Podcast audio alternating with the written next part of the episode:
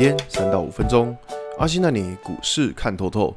欢迎收听今天的晨间碎碎念。大家早安，我是阿信。今天是八月十五号，礼拜一。先来为大家整理一下上礼拜的美国股市。道琼指数上涨四百二十四点，涨幅一点二七个百分点。纳斯达克上涨两百六十七点，涨幅二点零九个百分点。S M P 五百指数上涨七点零七点，涨幅一点六八个百分点。费城半导体指数上涨八十九点，涨幅二点九九个百分点。上礼拜美股四大指数一样是持续上涨啊。那这边的美股是呈现一个低点越来越高，而且都是沿着五日线这样往上冲。其实，在这种状况来讲的话，当然大家会觉得说，诶，呃，到底指数在涨什么？说真的，没有人知道。我们没有人，我们不可能会知道说指数它到底在涨什么东西。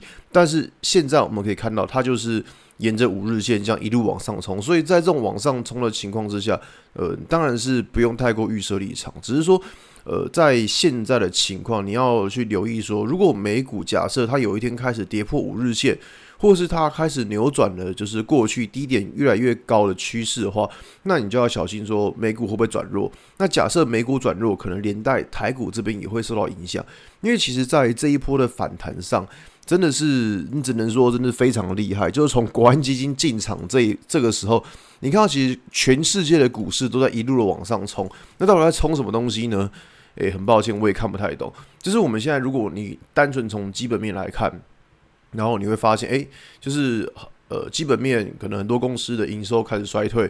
那目前从产业了解到的现象是，去库存的力道还持续着。所以说，变成说，就是你要去化这么多库存，然后营收又出不来，然后却发看到很多个股就这样一一直往上弹，一直往上涨，所以大家会觉得很莫名其妙。那甚至有些人放空的还被嘎这样子，被自己的退休金嘎。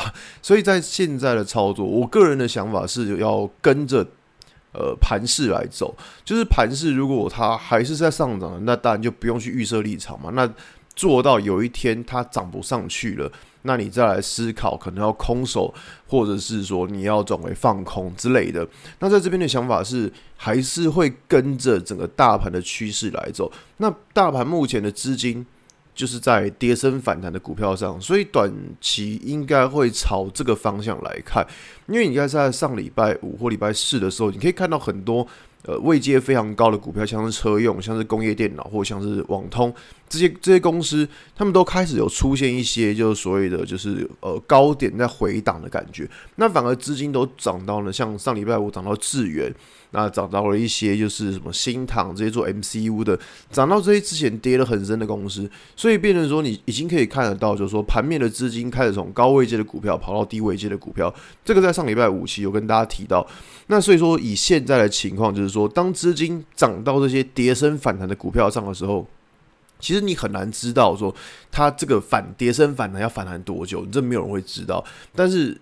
我们可以确认到一件事情，就是说，一定是好的股票先涨，涨完之后才会换到跌升反弹。所以，当每一次涨到这边来之后，呃，操作的想法就是会稍微的，就是呃，资金可能会稍微缩一下啦，就是稍微缩小一下，就是比较不会去用波段的角度来跟它涨。